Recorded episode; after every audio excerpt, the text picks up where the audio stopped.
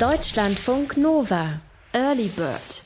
Wir gucken uns heute die Seite von Marokko an, die man als normaler Touri eigentlich nicht so zu sehen kriegt. Quasi das Marokko, in dem auch ganz normale Leute leben. Wir kochen mit einer Studenten-WG, wir übernachten bei einer marokkanischen Familie und wir gurken mit Nachtbussen und Mitfahrgelegenheiten quer durchs Land. Und die Frau, die uns dahin mitnehmen wird, das ist Miriam Spieß. Sie hat sich auf einen Roadtrip durch Marokko begeben, hauptsächlich durch den Norden. Und sie war dabei unter anderem in Rabat, in Essaouira, in Tanga, in Marrakesch und in Casablanca. Miriam hat darüber auch ein Buch geschrieben, das heißt Im Land der kaputten Uhren, mein marokkanischer Roadtrip. Frage an Miriam. Du hast ja echt einiges gesehen. Wo hat es dir denn auf deiner Reise am besten gefallen? Also in welcher Stadt? Das ist leicht beantwortet. Mein absoluter Favorite ist auf jeden Fall Tanger. Mhm. Und warum? Ach, ich glaube, das liegt ein bisschen auch mit an diesem ganzen Mythos, der über dieser Stadt schwebt. Äh, Tanger ist ja irgendwie so dieses real existierende Tanger, aber dann gibt es irgendwie dieses große mythische Bild von Tanger, das irgendwie dadurch entstanden ist, dass über die Jahrhunderte unglaublich viele Schriftsteller, Musiker, Künstler in dieser Stadt waren, die da alle auch Spuren hinterlassen haben. Und dadurch hat es bis heute einfach so einen Anstrich von einer bisschen verruchten Diva. Das mhm. mag ich. Also es ist sehr, sehr anders als alle anderen marokkanischen Städte und dadurch, dass es so rausfällt, kann ich da viel mit anfangen. Und ist das mehr so eine Atmosphäre oder sieht das auch anders aus als andere Städte? Sowohl als auch. Also die Atmosphäre ist, finde ich, eine ganz andere, weil Tanger lange internationale Zone war. Ich finde, damit hängt das viel zusammen. Das heißt, die sind es gewohnt, dass da sehr viele Fremde da sind, dass da verschiedene Religionen nebeneinander leben, verschiedene Kulturen und alle Denk- und Lebensweisen koexistieren.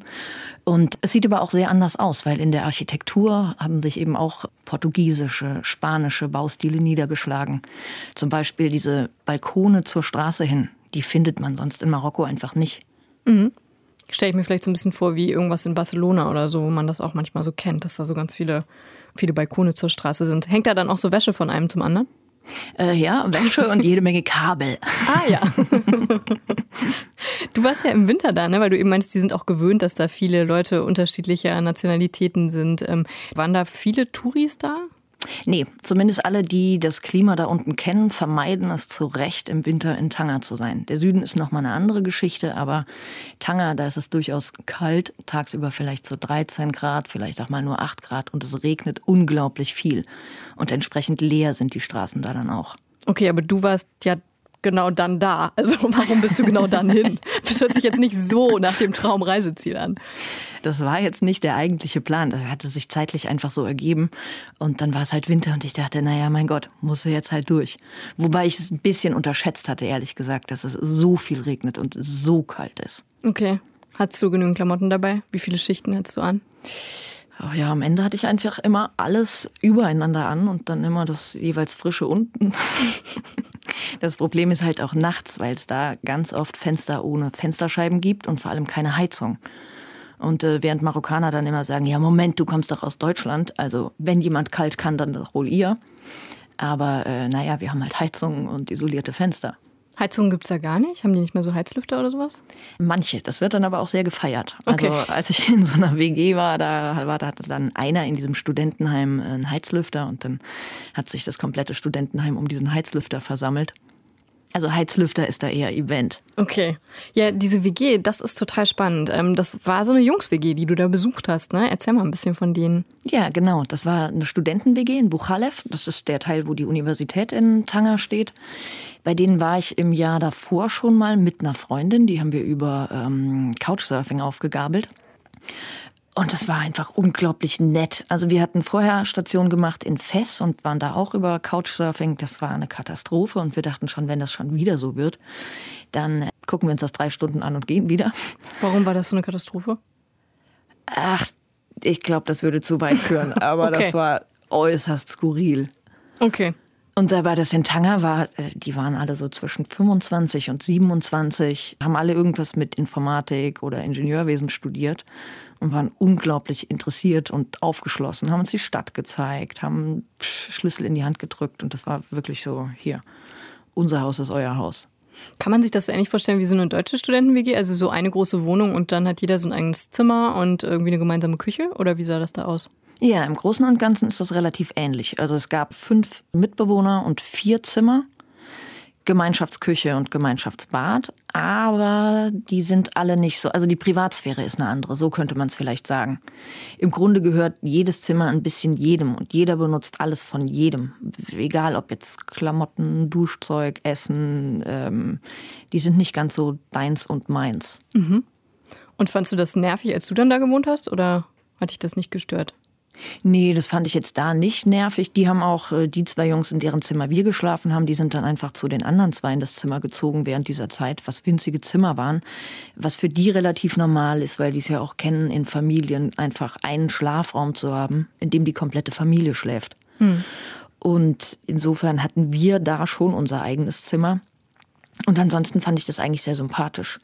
Wobei marokkanische Wohnungen sind auch sehr leer. Also da ist einfach nicht viel drinne. Da ist nicht wie bei uns alles vollgestellt mit Bilderrahmen, Bücherregalen, Kommoden, Schnickschnack, sondern da ist im Grunde nicht viel drin in den Zimmern. Aber das bisschen, was da ist, wird geteilt. Jetzt war das ja so, als du die Jungs dann jetzt besuchen wolltest, da waren die ja erstmal gar nicht da, ne? Also das ja, erzählst genau. du ja in genau. deinem Buch. Was, was war da los? Wir hatten das äh, vorher, also ich hatte das sehr deutsch geplant und die hatten das sehr marokkanisch geplant. Die waren nämlich gerade mit dem Studium alle fertig und mit Ausziehen beschäftigt. Das heißt, die waren alle gar nicht mehr wirklich vor Ort und mussten dann selbst von Rabat oder Casablanca oder wo auch immer gerade kommen. Und ich hatte im Grunde den weitesten Anreiseweg aus Deutschland, war dann aber die Einzige, die da war. Stand vor einer Tür, hinter der erstmal niemand war. Und dann? Äh, einer hat sich dann irgendwie gefunden, der dann da war. Einer, es, es, war total chaotisch in der Kommunikation. Eigentlich wollten zwei dann am nächsten Tag kommen. Einer kam dann doch noch in dieser Nacht und der andere dann am nächsten Abend. Und warst du nicht sauer, als du dann da standst? Ich meine, du bist aus Deutschland da hingekommen. Ihr habt euch verabredet und so, und dann standst du da und keiner ist da. Ich glaube, wenn das die erste Etappe gewesen wäre, wäre ich noch in diesem Deutschreisen-Modus gewesen und vermutlich sauer gewesen. Aber da die ganze Reise bis dahin schon so völlig drunter und drüber war, war das dann auch so ein bisschen egal. Du nennst das in deinem Buch ja auch so ein bisschen Travel the Moroccan Way, ne? Ist das das, was du meinst? Ja, ja, genau. Dass so Dinge passieren, die man so nicht geplant hat. Ich glaube, wenn man Deutsch reist, für mein Verständnis, dann, dann reist man tatsächlich von A nach B und das relativ direkt. Und Marokkaner reisen eher so, pff, mal gucken, was rechts passiert, mal gucken, was links passiert und nehmen dann halt einfach alles, was, was auch sehr schön ist irgendwie. Aber die würden nie sagen, hey, ich muss jetzt noch einen Zug kriegen, sondern, oh, da passiert gerade irgendwas Spannendes, dann bleibe ich doch mal einen Tag länger. Und konntest du dir das dann auch so ein bisschen angewöhnen? Ja, ja. Ich glaube, anders wäre das auch gar nicht gegangen. Was habt ihr denn dann so gemacht in der WG, als du dann da warst? Auch äh, gar nicht so wahnsinnig spektakuläres. Wir haben immer ganz gerne zusammen gekocht. Immer abwechselnd mal was Marokkanisches, mal was Deutsches und dann festgestellt, dass man selbst beim Knoblauchschneiden Dinge sehr anders machen kann. Aha, zum Beispiel? Ich zumindest schneide den in sehr kleine Stücke und die zerdrücken den einfach mit einem sehr großen Messer. Und dann wird er so reingeworfen in ja. so Stückchen. Okay. Genau.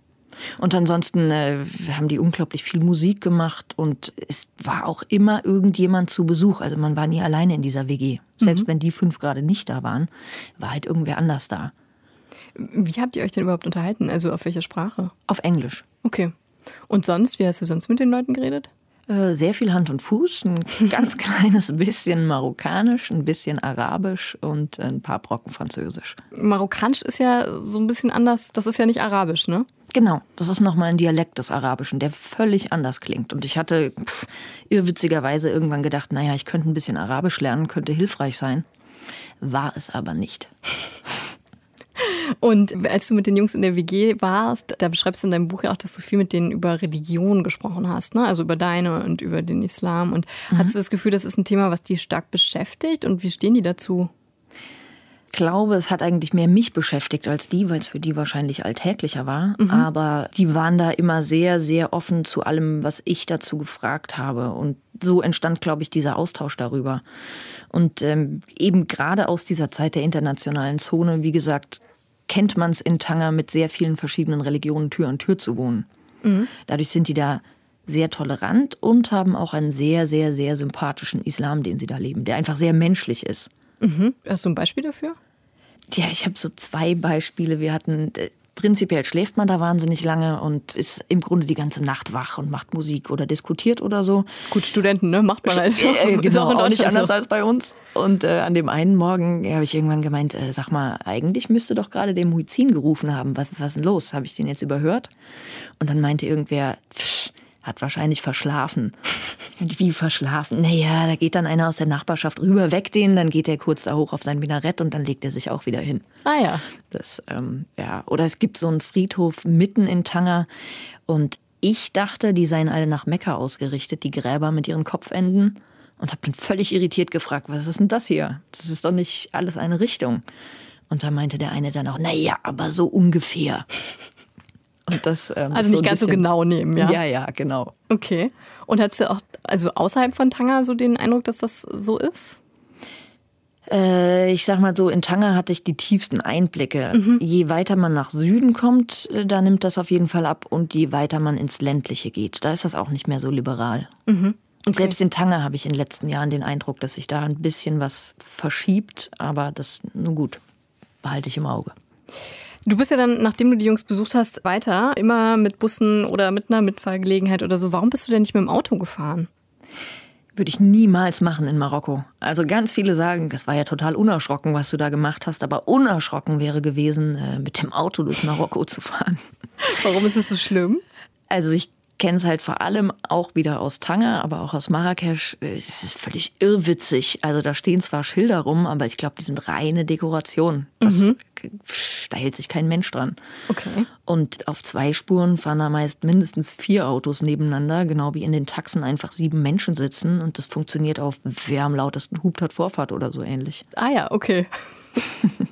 Also das wäre mir nichts gewesen. Okay. Und du warst dann in äh, einer Stadt, die heißt Chefchaouen. Ich musste das tatsächlich googeln. Ich hatte davon noch nicht gehört und ich dachte, wow, die Stadt sieht richtig krass aus. Ähm, du warst ja da. Kannst du mal beschreiben, wie es da aussieht? Äh, ja, da gibt's auch eine alte Medina, die unglaublich schön ist. Und Medina die, ist eine Altstadt, ne? Genau, die Medina ist die Altstadt. Relativ klein und das Besondere an der Altstadt von Chefchaouen ist, dass da alles blau ist. Aber wirklich alles. Das sind ganz, ganz, ganz enge, schiefe, krumme Gassen mit Pflastersteinen und ständig Treppen und alles ganz dicht gebaut, weil es noch mittelalterliche Strukturen sind. Und teilweise sind diese Gassen auch überdacht, übermauert und so, dass so längere Tunnel entstehen. Und dann ist einfach der Boden blau, die Wände blau, das Dach dieser Tunnel blau, einfach alles. Ah, wie viele Instagrammer, wie viele Blogger und Influencer hast du gezählt, die da Fotos gemacht haben? Vor allem machen wahrscheinlich alle dieselben. Das Einzige, was dann nicht blau ist, sind die Katzen. Und natürlich die Klamotten, die irgendwie strahlen müssen oder so. Aber also ich habe gedacht, das ist eine Szenerie. Wahnsinn sah das aus. Aber du wolltest da gar nicht so lange bleiben, ne? Warum nicht? Nee, das war mir dann irgendwann nach ein paar Tagen zu viel. Also auch gerade dieses ganze Blau, da dachte, und vor allem war es da oben halt auch unglaublich kalt und nass und da dachte ich, nee, Ortswechsel. Dann bist du als nächstes nach? Also eigentlich wollte ich nach Essaouira, aber da habe ich dann noch einen Zwischenstopp eingelegt in Rabat, weil da dann einer aus der Studenten-WG vorbeikam, zufällig, und sagte, hey, komm doch mit. Und ich dachte, hey, prima, ich wollte sowieso hier weg. Äh, Das war dann tatsächlich Travel the Moroccan Way. Jetzt hast du da natürlich auch immer wieder Leute getroffen ne? oder bei denen übernachtet, aber du bist eigentlich ja als Frau alleine gereist in Marokko. War das für dich ein Problem? War das für euch okay? Wie war das für dich? Nee, das war eigentlich überhaupt gar kein Problem. Also gerade diese Jüngeren, mit denen ich da zu tun hatte, die sind auch nicht anders als bei uns und sehr, sehr, sehr respektvoll und ähm, das war nie irgendwo ein Problem. Okay. Du hast eben schon gesagt, du hast jemanden aus der WG wieder getroffen und du warst am Ende ja aber auch noch bei einer Familie von einer Mitfahrgelegenheit zu Gast. Ne? Wie war das bei denen? Was hast du da erlebt? Das war unglaublich nett. Also natürlich ist es auch immer ein bisschen anstrengend, weil dann die komplette Aufmerksamkeit von so einer Familie auf einem ruht. Und ähm, ich war insgesamt in drei marokkanischen Familien. Und es ist immer so gewesen, dass die es sehr spektakulär fanden, dass da eine Deutsche auf der Couch sitzt. Und haben dann immer noch irgendwelche Freunde und Bekannten eingeladen und Verwandte, die dann alle vorbeikamen und sich mal die Deutsche angeguckt haben. Aber alle auch da sehr, sehr, sehr respektvoll. Und in zwei dieser drei Familien durfte ich dann auch mithelfen, mitkochen und, und war da ganz gut integriert. War das nicht komisch für die, dass du da hingekommen bist, so eine Wildfremde und dann da übernachtet hast?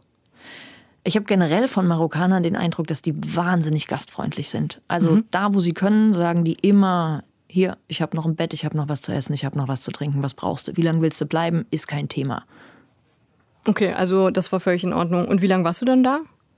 Bei der ersten Familienrabatt war ich nur eine Nacht, dann in Casablanca, das war auch nur eine Nacht und danach war ich noch mal vier oder fünf Tage bei einer anderen Familie. Mhm. Aber das heißt, du hast dich da total wohl gefühlt, auch mit der Kommunikation ging das einigermaßen? Das hat relativ gut funktioniert, außer bei der letzten Familie. Da habe ich mich nicht so wohl gefühlt, weil das relativ offensichtlich war, dass der Vater mit meinem Lebensstil so gar nicht klar kam. Dem war nicht klar, wie man in meinem Alter nicht verheiratet sein kann, keine Kinder haben kann, alleine durch die Welt reist. Das hat er mich auch spüren lassen. Das war ein bisschen Wie hast du das gemerkt? wir hatten zum Glück nicht so wahnsinnig viel Kontakt, weil er immer nur äh, zu den Essen erschienen ist. Und der hat das dann auch immer die Fragen seiner Tochter gestellt. Die hat mir die Fragen dann übersetzt. Und das war einfach auch eine ganz, ganz, ganz seltsame Stimmung. Und diese, diese Fragen, die nicht wirklich nach Antworten gefragt haben, wieso ich nicht verheiratet bin, wieso ich keine Kinder habe, wieso ich alleine unterwegs bin, da ging es nicht wirklich um Interesse. Da ging es einfach um, um Anprangern. Mhm. Bei der anderen Familie, wo es ein bisschen netter war, ist dir aber trotzdem auch noch was Lustiges passiert, ne? ja, es ist mir bis heute unglaublich peinlich. Ähm, Haus raus, du musst es erzählen. ja gut, wenn das so ist.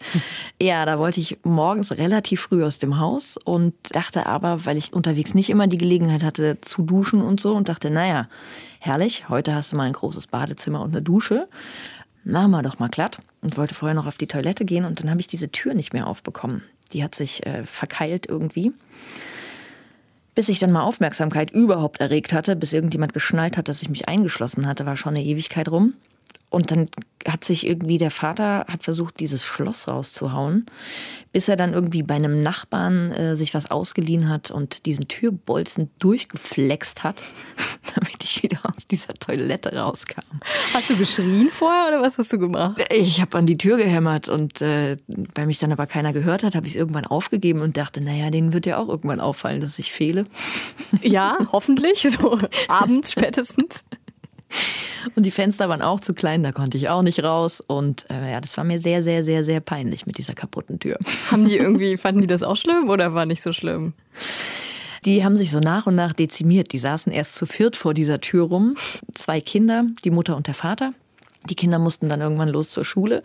Die Mutter hat die ganze Zeit irgendwie beschwichtigend auf mich eingesungen und erzählt. Und der Vater war, glaube ich, wirklich schweißgebadet, weil er diese Tür nicht aufbekommen hat. Okay, aber am Ende hast du es wieder irgendwann rausgeschafft. Ja, ja, als dann mal die Tür kaputt war, kam ich auch wieder raus.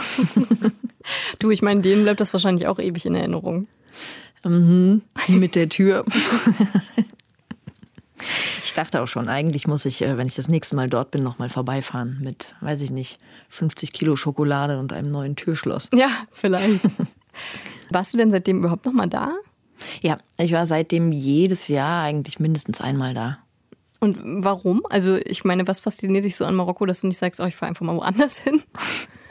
Könnte man auch machen. Nein, ich habe irgendwie den Eindruck, ich bin noch nicht fertig mit diesem Land. Meist bin ich zwar tatsächlich im Norden, aber es gibt noch so viele Ecken, die ich noch nicht gesehen habe, aber unbedingt noch sehen möchte. Und ich glaube, ich muss da erst noch ein paar Mal hin, bevor das nächste Land auf dem Zettel steht. Mhm. Okay. Ah, ich habe eben noch was vergessen, wonach ich dich noch fragen wollte, als ich dich gefragt habe, ob du ähm, als Frau irgendwelche Probleme hattest. Du hattest ja ein, tatsächlich ein so ein bisschen komisches Erlebnis mit so einer Berbermassage, ne? Was war das? Äh, ja, genau. Das war in Essaouira. Und ich habe mir da erst nicht wahnsinnig viel bei gedacht. Äh, in einem Hostel war das Ganze und da hat jemand angeboten, eine Berbermassage zu machen. Und ich dachte, naja gut, mal wieder seit mehr als irgendwie 36 Stunden wach, warum nicht? Wurde dann aber irgendwie leicht skurril, weil äh, er dann irgendwie meinte, ja, aber komplett ausziehen und rumdrehen und so und quasi äh, Berbermassage gibt's immer nur mit Happy End, damit die Energie fließt und die Kraft der Sahara einen flutet. Mhm. Und da war ich sehr hin und her gerissen in mir, so zwischen äh, äh, What? Auf gar keinen Fall. Das lässt du jetzt mal schön bleiben. Und naja, gut, okay. Hm. Wenn das so deren Tradition ist, war das so ein Typ aus dem Hostel? Also einer, war das jemand aus Essaouira? Ja, ja, mhm, genau. Okay. Und was hast du dann gemacht? Äh, ich habe dann irgendwann gesagt, dass ich jetzt echt genug Energie der Sahara habe und dann mal gehe. Okay, und das war, war, dann völlig in Ordnung. Okay. Ja, ja. War dann so ein, gut, klar, wenn du nicht willst, dann nicht. Okay, also kein, kein größeres, schlimmes, traumatisches Erlebnis. Nee, nee. Mich hat in äh, Marrakesch dann nochmal jemand von der Seite angesprochen und meinte so, hey, ich mache Massage, Berbermassage mit viel Energie der Sahara. Und da dachte ich schon, oh nein, nicht schon wieder. Kenne ich schon, ne? Ich Kenn ich nicht, schon. danke. Ja, been there, done that. Wenn ihr Bock habt, auch mal unsere Weltempfängerin oder unser Weltempfänger zu sein, dann schreibt uns doch. Wenn ihr gerade im Ausland seid oder gerade zurück seid und was Spannendes erlebt habt, dann schreibt uns einfach an mail at deutschlandfunknova.de. Deutschlandfunk Nova. Early Bird.